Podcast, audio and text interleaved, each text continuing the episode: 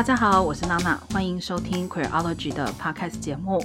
今天的节目中邀请到的来宾，应该算是我的网友，因为我们没有面对面的见过面哦。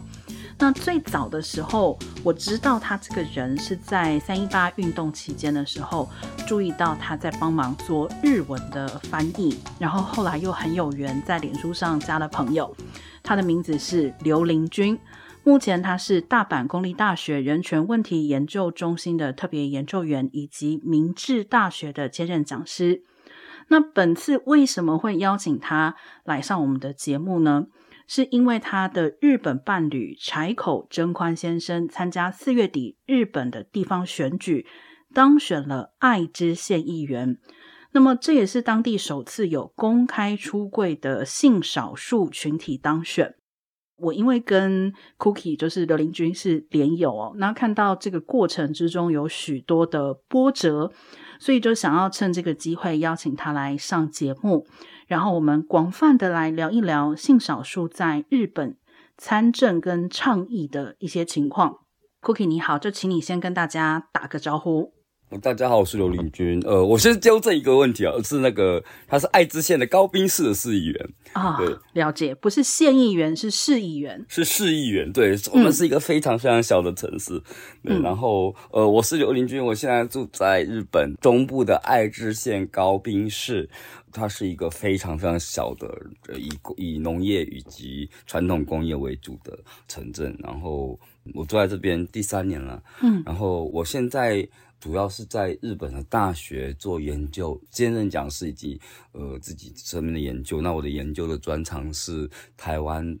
以及日本，包括华语圈的同志文学、同志相关的文艺作品以及。那个社会运动之间的关系的比较，这个跟我的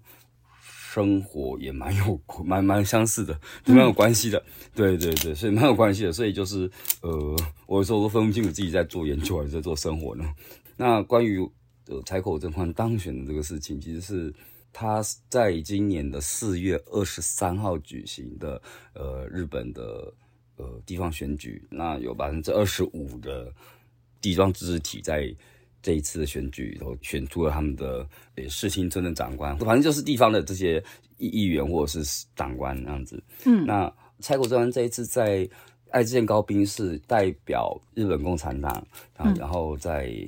十四名里头选出第十二名，投票率其实蛮低的，所以票也不高，七百零五票而已。嗯，那他就当选了这一届的这个市议员，那任期到二零二七年。OK。刚刚娜娜有在讲到，就是我从三一八开始，那个时候男朋友还在台湾，另外是人就是换人了，你知道，所以是讲到这，每次要讲到这件事，跟前男友其实也上了蛮多报道啦、电视啊什么的，所以其实就是就是现在就是人 人生有很多就是你不太愿意面对的黑历史，然后就是然后他说那他都都记载在各大网站上，所以我自己也知道自己就是 就是我现在已经就是放飞人生了这样子，那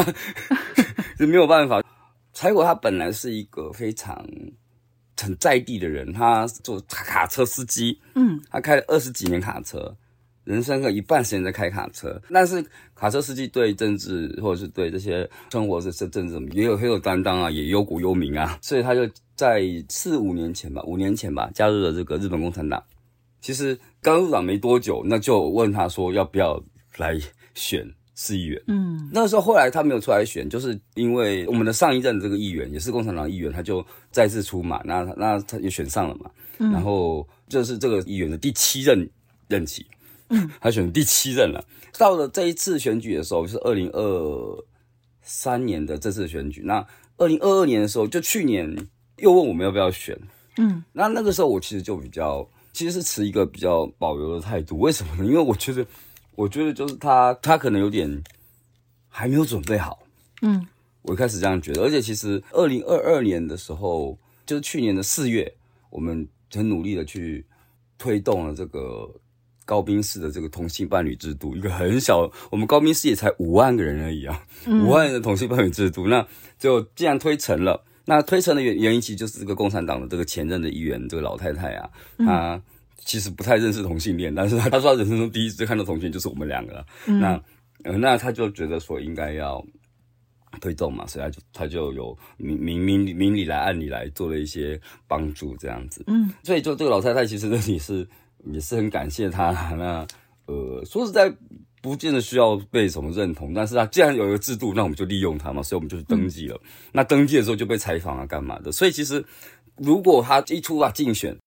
就等于是得出柜了。他不出柜不行了，但是我我我有点担心他，他也没有想到要出柜这件事情。嗯、但是为什么事情突然转变成是会让他出来选？其实会出来选，就是老太太后来就身体检查嘛，那检查出说那个肾脏上面呢长了一个六公分的肿瘤啊。嗯嗯，那这个就是其实是日本的这个乡下的一些左派政党的一个呃苦境啊，因为他们他们过去在这些乡下都有。一些基本的党组织，但是在年轻人对于政党没有兴趣，有兴趣也都去都是习归我大兵去参加这个自民党或是公民党。嗯、但因为在日本就乡下，大家不愿意当反对党，当反对党人家就觉得你是来乱的嘛，来造成大家困扰的嘛。议会不需要监督什么的，反正事情都很好，只要就跑跑个流程，盖房子什么都很顺畅，你干嘛再出来监督，干出来闹呢？所以其实大家都不愿意参加呃反对党。对参加在野党的这个政治，嗯、那所以几乎所有的在野党在乡下都是老先生老太太。嗯，我们在这高滨市这个党部，除了他以外，有一位三十几岁的年轻的男生，但是他的他他有两个小孩要养啊。嗯，现在日本的这个经济不稳定，他两个人两个人都工作，两养两个孩子还是不太够的。嗯。那这我们的市议员薪水很很低，嗯，各个地的市议员薪水其实不太一样，但是我们市议员是薪水低到只比大学毕业出来没没好多少而已，嗯，我们当时我们就觉得没有再年轻的党员了，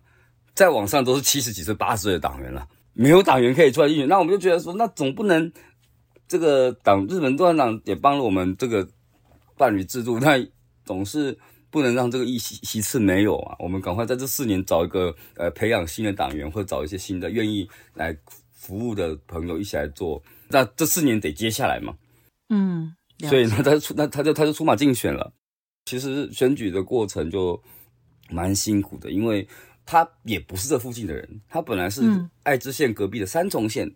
的人。嗯所以你知道，就是日本，日本跟台湾也是一样，就是你知道，就是有个村就是长这个都都这个姓。我们这附近也是有几个大姓。那柴口这个姓氏在这边根本没有人听过，这个姓氏太新了，新到没有人认识。尤其是日本在选举制度上很奇妙，他们必须要不是像我们台湾用盖章的，它而是或者是像有些国家用电子的去画，对不对？嗯。日本的选举是要用手写出你想支持的，不管是哪一个选举都是一样，你要用手写出你支持的这个。呃，候选人的名字，嗯，至少要写出姓。那所以这个姓连听都没听过，就很难被写出来。哦、所以，所以你知道，连选举这件事情是非常非常痛苦，而且而且我们这边高龄化的人也增加，让他们背把名字背起来都，我们花很多力气让他们把名字背起来。嗯，然后柴口这个人的名字在日本人的眼里头其实非常不好记的名字。哦，这边这边我想岔一下题，所以像我我去日本玩的时候，就会注意到很多竞选海报上面，候选人都会特别把自己的名字不是用汉字，而是用片假名写出来，就是因为这个原因吗？没错，哎，你哎，这个你真是太厉害了，没错，就是这么一回事。嗯、因为像柴口啊，其实你用手写是可以的，但是因为我们这一区在。四年前，嗯，他今年退下来。四年前，自民党的议员有一个叫柴田哦，然后那个口跟田长得很像，对，所以我柴口就只好被迫放弃了他应该还蛮好写的那个汉字的姓，嗯，我们就只好把它变成平假名，嗯，对。好，那我现在想要把话题就是稍微拉回来一点点，因为其实刚刚听 Cookie 的形容，就大概也可以嗯想象得到，就是在高冰市，这是一个。气氛比较保守的地方，而且很有可能日本有很多地方都是类似于像这样，就是一个比较保守啊、比较封闭啊，然后可能也不是很能够接受外来的人。那也就是说，我相信这一次的选举，其实这个过程之中，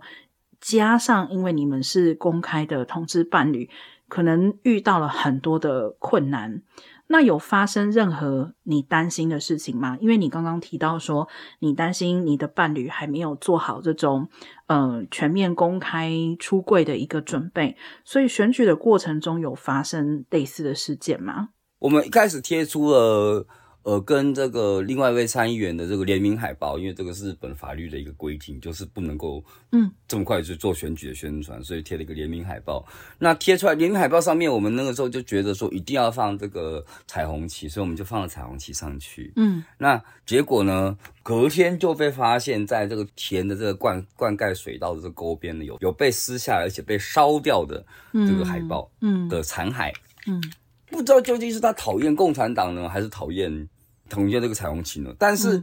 共产党最讨厌是很长久的事情，也没有人撕它呀。嗯，就是共产党虽然大家可能没有那么喜欢，但是不至于撕它。对，所以我们就在想说，到底那其实蛮恐怖的，因为我不知道恶意是针对谁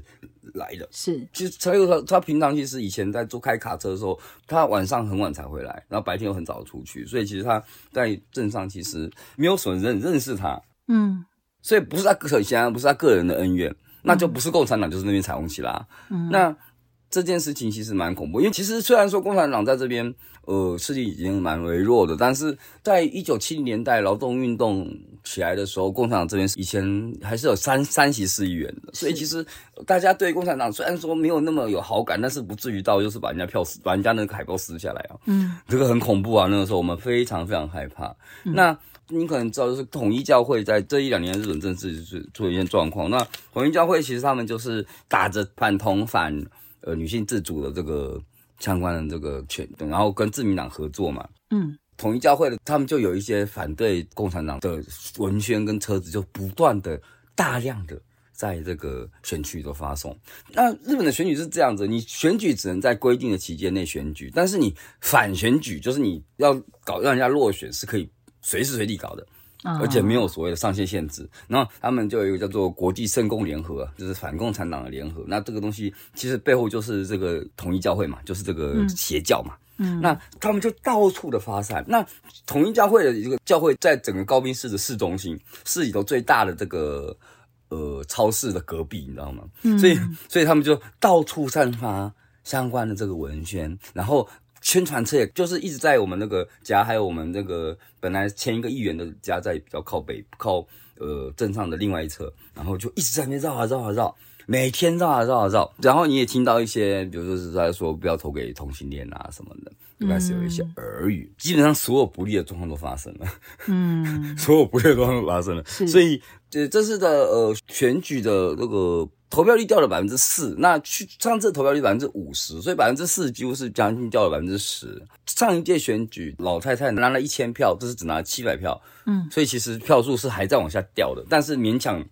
接下这个议员了，嗯，但是我觉得也未必不是转机啦，就是这一次没想到他当选之后呢，就获得了呃，包括日本跟国内外媒体的这个呃。算是友善的报道，是，所以或许那他个人的这个知名度就，其实这一次选举为什么我很努力做，就是因为我相对于他来讲，我的知名度高很多。我在学校被很多媒体采访过，嗯、然后我在学校是教书的，然后我而且我大学老师这个形象就蛮不错嘛，嗯，所以。所以就是，我就也是尽极尽所能的去利用我自己的那个形象加分的力量来帮这个，因为他的那个知名度比较低，然后大家可能对于说，哎、欸，那一个开卡车的人是为什么要来？当然，这个我觉得是你显然是一个职业歧视嘛，嗯，对不对？为什么开卡车的不可以？嗯，来来选议员呢？对是，对，但是就是利用所有的可能去帮他选举，那之后他就那选上之后，其实陆陆续续就有别的媒体也来了嘛，那我觉得这个也是。呃，或许就是接下来也会有转机。那这一次其实还蛮不错的是，我们在做一些宣传的时候呢，嗯、我们说去公园演讲啊，然后那个公园的同学就会小高高中生就会来，或者小学生就会来，啊、然后我们就会就给大家上课嘛。嗯，为什么要选举？我们现在选这个是选什么选举？为什么选举呢？那这个议员可以做什么呢？嗯，日本有很多学校校规是。还有很多很奇怪的规定，比如说你的那个内衣的颜色只能选白色跟黑色啦，嗯嗯、又或者是比如说你的袜子颜色只能选白色跟黑色啦，嗯，你的鞋子只能买鞋子只能买运动鞋，不可以买有跟的鞋子啦。那这些其实莫名其妙的校规都是有的啊。嗯、那我们就在政策有就讲到说，我们要把这个校规啊来，我们这个。呃，黑心校规啊，来改一些，做一些改变呐、啊嗯。嗯嗯，就有同学来听，然后有同学就点头，然后也有一些同学看会过来看，然后欲言又止的感觉，就在想说他是不是可能也是同性恋吧，或者他可能也对自己的性向有一点迷惘这样子。嗯，那你就其实看就有点难过，就是如果如果是一个可以公开的社会，或许就不至于弄得要听还听怕怕的。是我们除了同性恋是同性恋以外，也就是一般的选举出来的人。对对对，那其实聊到这边的话，我也想，嗯，我会好奇，就是从刚刚一直到现在，我们都提到就是日本共产党，可不可以大概跟我们介绍一下，比如说日本共产党。在日本的政治圈来讲的话，没有错，它是一个左派政党，但它有没有什么比较呃明显的政治的一些理念，或者说他们这几年着重在宣扬的一些政策是什么，让我们可以对他有一些了解？日本共产党其实他们有一个很很特殊的标志，叫做战前跟战后。唯一的政党，为什么呢？因为日本共产党是在一九二二年成立的，那在经过战争后，还是同样一个政党名。那为什么呢？就我们都知道，在二次大战的时候，在一九三零年代以后，其实就有对于这些左派政党有很多取缔。像最有名的可能是这个呃小说《谢公传》的这个作者叫做小林多喜二。嗯，那小林多喜二是一个很有名的左派的作家，那他他就被警察。抓去之后，在这个拘留所被虐待，然后回来之后没多久死了嘛。他是被虐待致死的一个作很有名的作家，那他也是支持共产党的。那呃，其实我们在战前就有很多人因为支持共产党就掉了没了性命。那到了战后，日本共产党依旧存在，但是接下来就变成是跟中国共产党有没有关系呢？那本来共产党是有这个所谓的一些的国际的连接，但是到了后来，苏联想要来夺权，嗯，把甚至派人过来夺权了。那这个夺权运动到最后失败了，所以到最后其实像日本共产党，他们就党规是非本国国民，那实际上不能够入党的啊。Uh. 对，那所以就相对之下变成一个就是真的是走在地，变成一个真的是有在这个国内政党。是，那他跟其他的国家的共产党或是劳动党。有没有有没有关系呢？还是有，还是固定有每年的这个这个全世界的共产党、劳工党的这个大会，嗯，还是有的。对，但是他们跟包括苏联的或者是后来的中国共产党也好，在其实他们的政策就是越走越远，甚至在比如说像刚刚这个共产党、劳工党的这个党的大会上面，他就。就批评说，不要打着共产党，其实做这个事情大家都很困扰。嗯，身为共产党，你不就是应该要呃真正的支持共产主义，真正的支持这个所有的人权相关的活动嘛？你人权相关这样，你怎么可以无视人权？他们其实就在大会上去敦促这个中国共产党，你要注意人权啊，你不能够老是把这个新疆啊、香港啊弄得乱七八糟的。嗯。另外一方面，最近共产党比较大的转变可能是什么呢？呃，首先是关于台湾问题。嗯，基本上全世界所有的主要国家的主要政党都必须要接受一个中国原则。对，那自民党也不例外。嗯，他们也不例外。但是共产党，他就是共产党在二零零一年的时候，就是前一个党主席叫做不破则三。不破则三他在他在二零零一年演讲的时候，还认为说要一个中国原则来解决这个台湾海峡的问题啊。嗯，但是其实到了二零二零零零年，这个现在的新的委员长叫做智卫。呃，智卫和夫，嗯，智卫委员长他就认为说，他的后来后就是所有讲都说，现在中国你在解决什么领土问题之前，你先解决你目前的领土的人权问题。你没有，你没有解决你目前领土人权问题，你有什么资格谈这个领土？嗯，那再来是其他领土，让你说的台湾什么，台湾什么，香港什么，就是所有的人民都应该有自己可以主张自己的那个权利啊。嗯，对，所以你呃，台湾问题就是以尊重这个。着著名的这个意识意意志的原则，嗯，那这个他，你就是你知道，所有的主要政党也只能讲到这么白了，对，对，当然也不能不跟中国打交道嘛。中国毕竟是全世界所有国家的最大的这个贸易的这个对象，嗯，也不能也也是不能对着干，嗯，在国外当台湾当久，我们就知道我们就是就是必须务实的在想这个事情，嗯，所以这一阵子，比如说现在在国会啊，像之前的香港也好，新疆也好，嗯。呃，又或者像那缅甸的那样也好，因为所有有钱人都是自民党的，自民党就在各个国家都有投资，不管是缅甸也好，中国也好，所以他们其实不太愿意主动谴责这些国家的非民主行为或是非人道行为。嗯哼，所以在国会就变成是在野党提这个议，然后自民党党中央不主动同意，但是也就开放投票，那这个谴责谴责案才会成立。嗯哼。就不以自民党的名义，而是以国会的名义来做谴责。嗯，因为毕竟所有的有钱人来往都必须要跟中国有关系，所以其实他们对于中国的人权其实是比较睁一只眼闭一只眼。嗯哼。对台湾问题，虽然你看假如像自民党跟台湾好像很友好，对不对？但是其实全日本最大的亲中的人在哪里？就是自民党的二阶俊博，他之前是这个国会的这个党团的党党团的干部啊。嗯，所以自民党是最亲中的啊，怎么可能是？怎么可能是？共产党心中呢，嗯，所以大家可能对共产党误会，那这个误会就蛮好笑的。比如像之前那个中央社在转发了这个每日新闻的报道啊，然后说到这个采口选上的时候，他就主动的略去了采口的这个日本共产党的党籍啊。那我们都觉得这为什么？这个或许是善意，但是其实采口这块就是堂堂正正的共产党员，嗯，完全都不需要遮掩，我们没有要遮掩这件事情，从来没有。嗯，我在这边我就觉得一个很有趣的事情是。同性恋也好，共产党员也好，都是堂堂正正可以做的。嗯，我们不需要为了自己的政治理念，或者是觉得自为了自己的这个性取向，是。你有没有必要修遮掩修饰？当然，我们我们如果觉得自己的党或者自己的形象正正当当、堂堂正正，没有做出什么贪赃枉法的事情的话，那就那就是公开的 是事情啊。但是话说回来，共产党跟同性恋其实是有一点呃不太美好的渊源。就是在一九七零年代的时候，其实全世界对于这个同性恋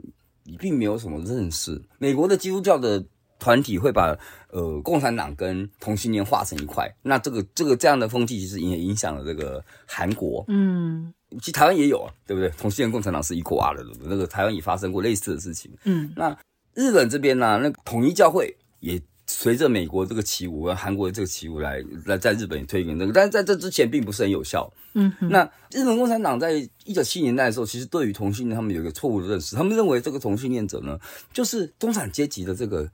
性的游戏，嗯哼，正常的人都是男女结婚的，嗯，我们到了一九九零年代以后，就造成它越来越不是这么一回事。但九零年代以后就慢慢的开放了嘛，然后慢慢的大家对于这个性少数有越来越多的认知。嗯、到了呃两千年前后，其实共产党在转向支援这个 LGBT 性少数的这个呃群群体，嗯哼，所以这件事情其实被大家骂的很。就是有些同性恋者，他们还是对共产党会有不太友善的理由，也是因为过去曾经共产党其实是不喜欢同性恋的，是反同性恋的，是对。但是到了两千年前后，其实就转向。那当然也跟两千年前后共产党越变越弱有关系。但是两千年前后也有一些新的人加入，那新的人就认为说，你不能够，你要成为一个左派政党，你首先就不能够歧视这些性少数啊。嗯。所以他们也在党内做一些运动，包括像其他的左派政党，比如说像社会民主党，也是在。两千年前后开始，对于同性恋比较多的资源了。嗯哼。那像比如像现在社民党很全力资源跨性别，左派政党其实现在都往这个去支持这个性性少数嘛。明确的可以说的事情是，两千年前后开始开始支持一些共党议员。那到了两千二零三年的时候，第一位这个呃跨性别的议员在东京被选出来，那他他是无党籍的。然后后来陆陆续续有几位。那在共产党这边也二零一零年代也开始有呃出柜的议员。第一位他其实是。选了三四任之后才出柜，嗯哼，对，在在京都那边，所以共产党内也有了同志的议员。然后到到二零二零年，现在这个自卫和副委员长呢，他就公开的向 LGBT 致歉。嗯，那我觉得这个事情是这个这件事情其实就看法就两端，有人说，那你是不是为了票才致歉的呢？嗯，那但是我觉得你不管是不是为了票，你不道歉，等于就是没有没有去呃反省。对。所有的政党都对同性恋曾经很不友善，到现在自民党也还是很不友善。日本共产党做一个很喜欢自我批判的政党，我觉得这个其实是一个好事啦。嗯，对。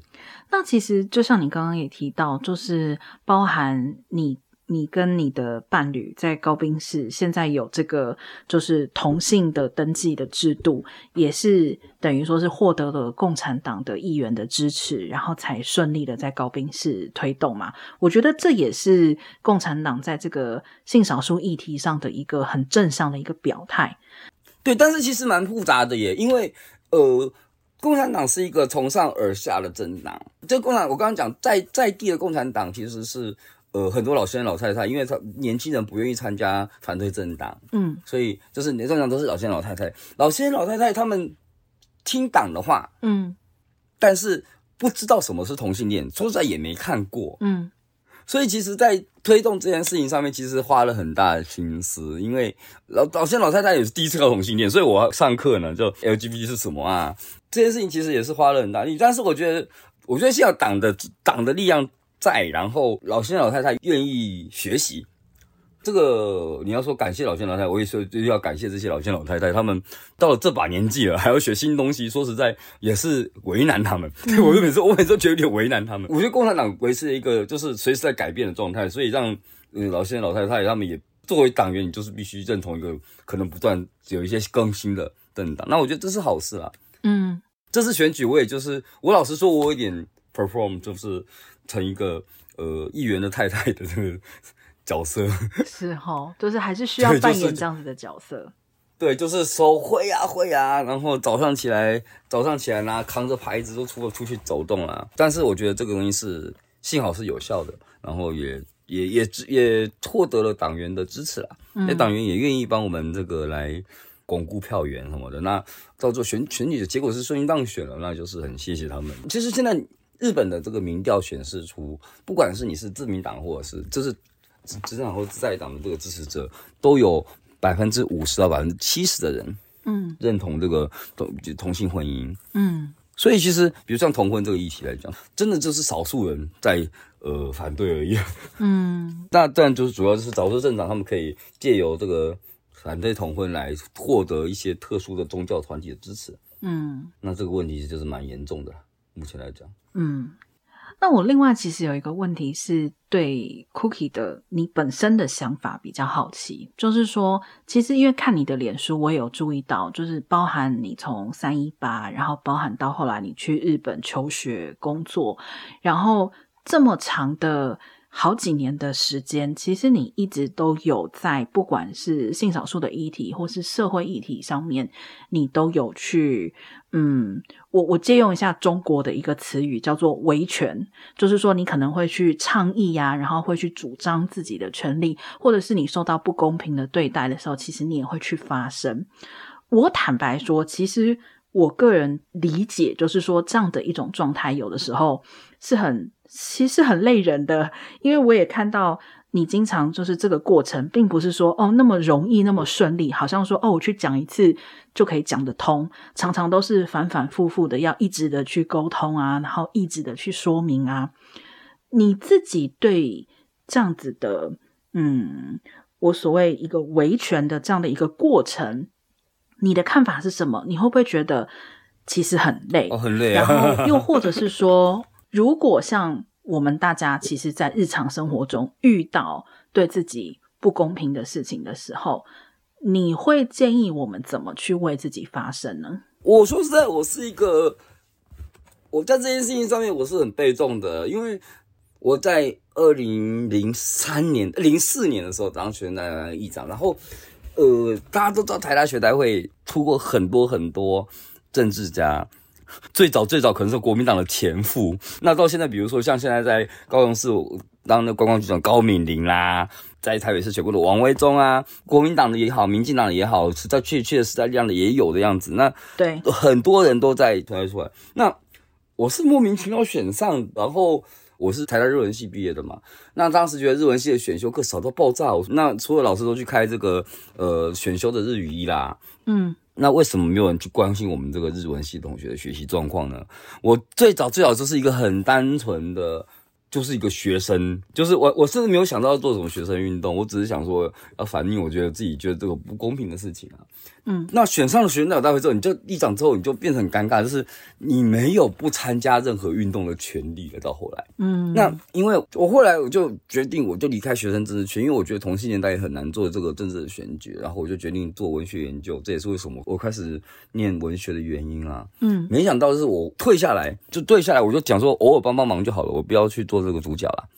但是没有想到到哪里，当然还是说啊，你以前当过这个，那你要上来一下这样，那不然这样一叫你就上去了嘛。嗯，那像三，所以像三一八那个时候为什么会突然上去呢？就是因为大家不知道怎么跟日本人解释政治，嗯，大家会讲日本人大概不少，但是能够跟日本人解释政治大概不多，嗯，再加上我以前有这样的经历嘛，所以大家就是很很自然很能把我叫去，嗯。所以我一直就是想说，我能不能不要再做政治了？我就一直想要躲起来，所以我就想要开始，但是又忍不住。嗯，后来就觉得，那我说我好吧，我做一个最低线的参加者。我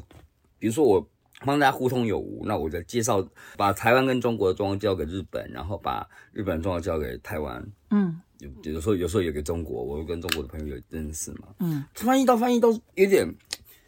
不太对劲。怎么不对劲呢？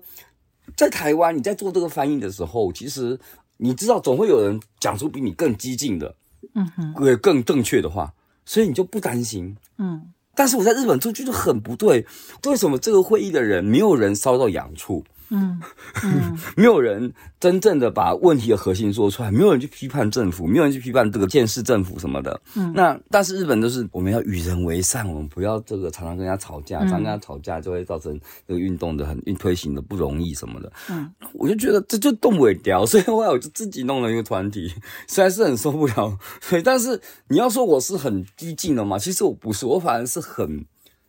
nervous 的，然后很理解。我很不愿意出来讲什么，但是都是你们非要我出来讲什么了，所以我常常出来讲话的时候是一个压力爆炸的状态。另外一个因为我就是跟刚刚讲过，就是我觉得我其实不太想要出来当 leader，我自己是一个很容易炸锅的人啊，所以我是我看到讨厌的人，我是直接会脏话骂上去的，所以我不太适合。做公众人物，对，嗯、但是结果他出来选举这件事情嘛，然后我就被迫出来当，我觉得我很自在当公众人物的太太，我只要不要出自己的名字都可以，你知道吗？嗯，所以我很自在当公众人物的太太，所以我觉得这次倒是也让我自己也比较自在一点，就是相对之下我可以实践一些政治上的理念，比如说最近我们在可能在考虑的是怎么样实现这个中小学的这个。免费午餐政策，嗯，哎、欸，我觉得我可以帮忙做这个事情，但是我不要站在前面。嗯，你叫我去采访，你要你叫我去跟人家拜托，去跟人家什么讲话什么都行，我我不要站在第一个人就好了。嗯，某个程度上，我现在也自得其乐。对，当政治人物太太也蛮有趣，但是我觉得同时也挑战另外一件事情是，日本政治基本是男人，女性政治非常少。这一次的选举终于有很多的女性的当选，终于到了百分之二十左右吧，我记得。大家没有看过政治人物的同性伴侣，那所以其实这是一个新的角色挑战。刚刚 Cookie 讲的这个情况，就让我想到有一个类似的情况可以形容它，就是有点像我们女性主义者会说，好像你一旦开了这个女性主义的天眼之后，你就回不去了。所以做倡议、做运动，或是说投身政治也好，就是有点类似像这种情况。我会想到这一点的一部分原因是最近很多。朋友也会啊跟我们说，其实他们会很焦虑，会担心自己做的不够多，会担心自己做的不够好。但我觉得似乎这种事情只要有了一个开头。不管怎么样，其实我们就是会渐渐的朝着那个方向去哦。不过其实也不需要太多这个自责吧，毕竟哎，开天眼了，你还是人呢，对不对？所以，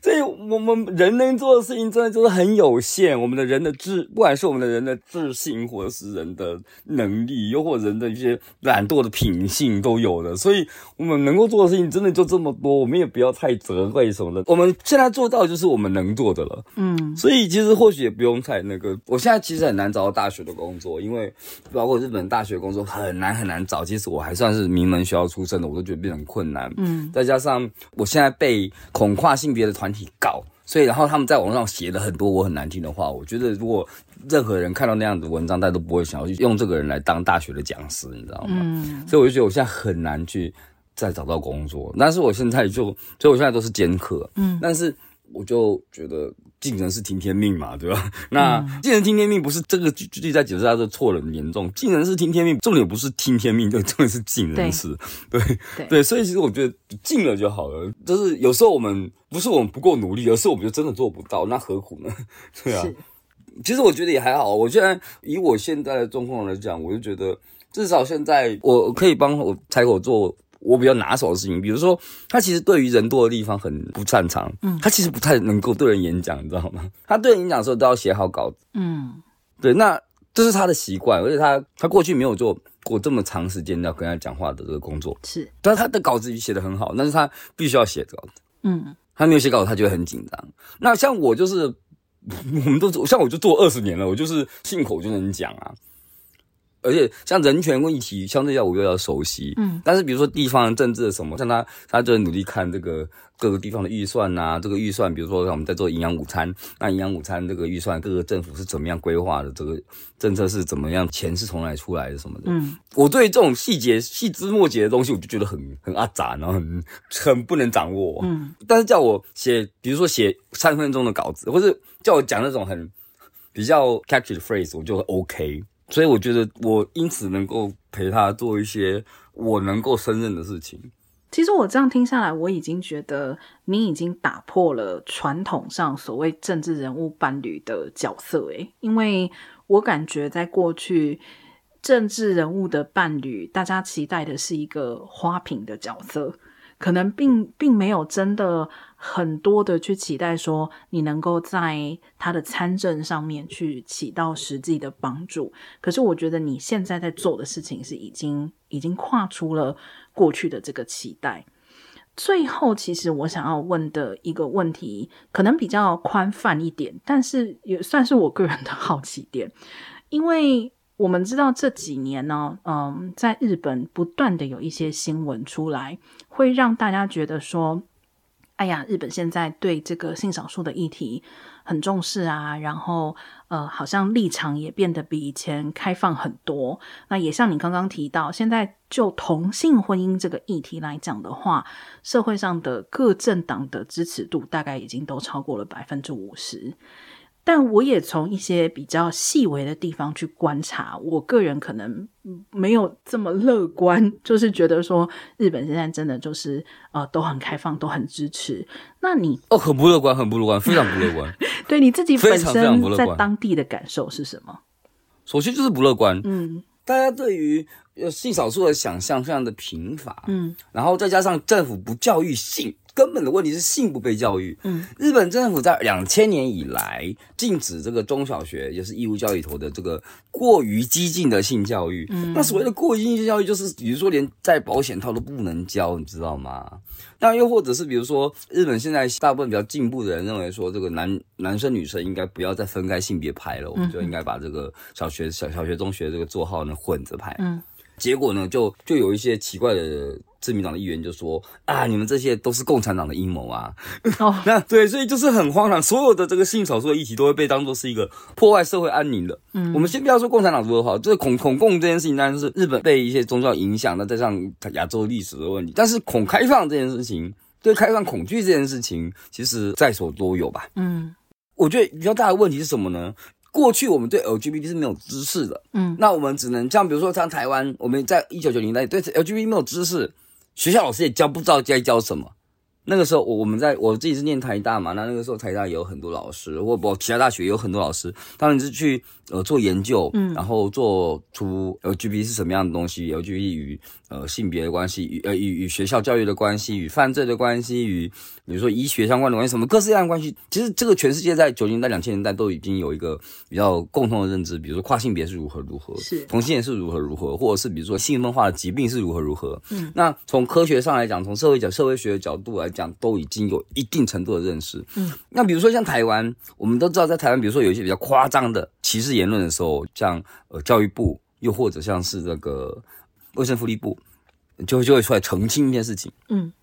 那但是在日本呢，日本这边就是讲我们讲这个厚生劳动省跟这个，比如说像教育部就是文部科学省，那还有包括最近新成立的呃呃儿童家庭厅等等等等。都不愿意去澄清这些关于性少数的错误言论，嗯，所以我们还会被告呢。就有些歧视人，他们就是说，我们歧视人的这个言论是有我们的自由，嗯，对我们的言论自由，再加上一些呃所谓的妇女团体，他也不见得真是妇女团体啊，他们就会故意引用呃美国或者韩国或是西班牙那边的这个比较夸张对跨性别的这个歧视的知识，然后把它翻译成日文呐、啊，嗯，然后到处宣传，尤其是跨性别，他们就会说跨性别就是假假女人真男人，嗯。之类的，就攻击化性别女，所以像现在日本性别友善厕所都可以推行不动。嗯，好部分女性主义者他们认为，就就是一堆假女人想要来占有女性厕所。嗯，就这是就是你不知道那个到底怎么回事。但是在一九九零年代，你说这样的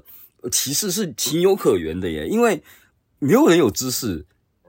也没有正确的教科书，有也没有翻译成中文。对不对？但是现在的台日本也好，现在台湾也好，都已经有翻译我们国家语言的这个性知性少数的知识，对，也，都是确定的知识。那个九零那是没有知识，你说有这种误解，就是还蛮，就是有一点情有可原啊。嗯，但是日本是有知识，那所以这个是什么呢？我就觉得这个是日本政府的这个官僚的怠惰。嗯，最近日本被 G7 压迫着，被迫要终于建立这个所谓的 LGBT 理解增进法。嗯，其实。在野党要求的是禁止歧视法，嗯，但是禁止歧视法不愿意做，他们认为禁止歧视就是会造成什么言论自由的剥夺什么的。其实哪有什么言论自由？其实没有言论自由，言论自由是其实有被批判的自由啊。其实造成人家的这个多大的损伤，但是其实这不愿意。那我说公开说理解真相不需要，因为理解真相法就是关于 LGBT 没有新的知识，只有原来的知识。你脱生劳动省，你。文部科学省，你儿童家庭厅，你就照着你的职权说明这些东西的真正的知识是什么。嗯，但是这件事情其实是现任的官僚不愿意做，那我就会怀疑啦。那你弄了一个理解增进法，现任官僚就会愿意做吗？不会愿意做的。现在日本这个理解增进法目前的草案，呃，自民党的草案是没有任何学校的创设者没有任何的义务。嗯。不像台湾的这个性别平等教育法就有义务嘛，对不对？就是如果你如果学校不推行这个启蒙教启发教育，你就是要诶、给他罚款嘛，对不对？那但是在日本这是没有任何的义务，也没有任何的规定，也就是大家自发性的做这个事情，怎么可能没有什么人会自发性的做跟自己没有关系的事情了嘛？是。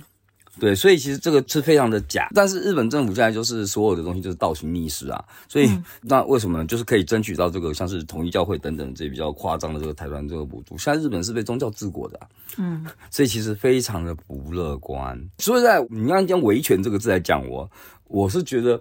也不是什么维权呢，维的不是我的权。像比如说，我现在很比较积极在做的是跨性别相关的东西，嗯、跨性别的权利不是我的权利。嗯，我维维的是别人的权。其实我的生活没有那么不顺利，相对之下，嗯，我是大学讲师，我的工作环境不歧视同性恋，嗯，那我的周遭环境也没有那么歧视同性恋，嗯，所以其实对于我还好。作为一个学者，又或者作为一个台湾人，嗯，我希望我哪一天我进了棺材死的时候啊。我我不会为了我讲过这句话感到羞愧，嗯、我希望不要有这样的事情，所以这是为什么我在比较积极参与的缘故。那日本性少数议题其实真是，大家不愿意睁开眼睛去看真正的性少数的什么面貌，然后都是用凭自己的想象，凭自己的错误的认识，然后你跟家长错了，你还那你还不愿意承认自己错，嗯，把呃性少数就是变成妖怪啦，尤其是最近这个跨性别女性的这个攻击非常的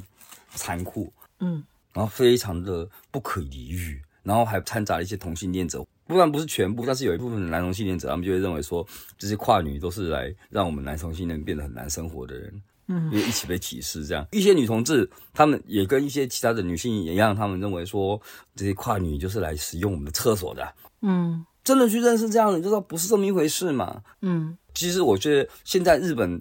的性少数的议题，嗯，可能真的就是政府的怠惰。世界已经广泛的有一个共同认知，是政府的官僚不愿意基于自己的职权去做呃这件事情。那政治人物为了要迎合少数的这个夸张的宗教团体，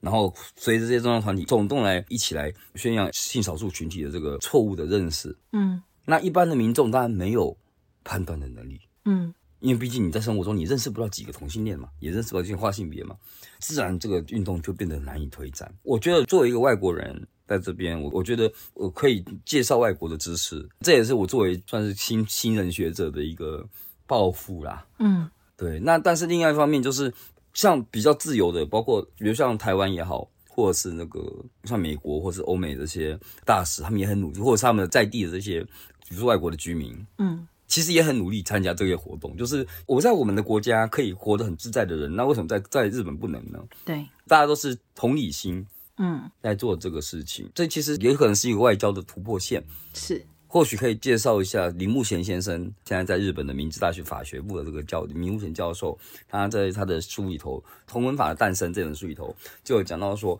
为什么台湾会这么积极的对人权的。的思想有进步的这个实实践的原因，是因为台湾必须要比任何的国家都像国家。嗯，那这个事情其实蛮有趣的事情是，同性婚姻或者支持 LGBT 的事情，让台湾变得比起其他国家都像国家。是，或许这个这样讲很不 queer，但是国家如果真的要存在，它就是必须要能够保护最多最多的人，是在这个国家以后的生存，而不是很主动的、很快速的先去选择牺牲某些人。是，那如果以这个标准来讲，台湾。由于被迫要向国家，它因此保障了很多很多人的这个人权。嗯，我最后可以分享一个事情是这样子：今年的这个四月四月二十几号的这个东京的同志大游行，我没有去。当时有有一些照片被疯传啊，什么照片呢？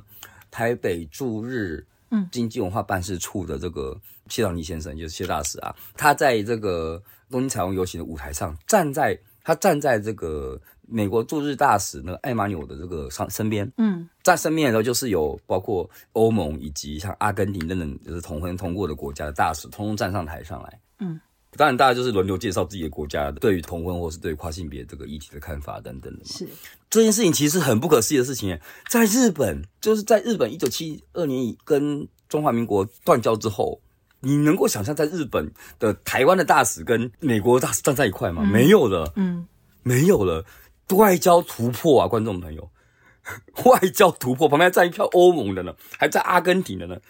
这外交突破啊，嗯，同性恋帮。台湾的同婚在全世界不只是日本，这个我想应该不是日本而已了。是。在全世界带来的能见度，以及让台湾的人们变得有尊严这件事情。嗯，我只要在外面介绍自己台湾人的时候，都说啊，你们台湾人性别很进步，你对于女性很尊重，对于呃性少数很尊重。嗯，牙都无缝呢，对不对？所以真的是，我真的觉得这件事情是互相帮助，因为我们我们想要让我们的国家。让更多的人活得像人一样，是，所以我们就因此也活得更像人一样。不然，我们台湾人到了哪里，都是常常被警察盘检的时候，都会被多问两三句嘛。是，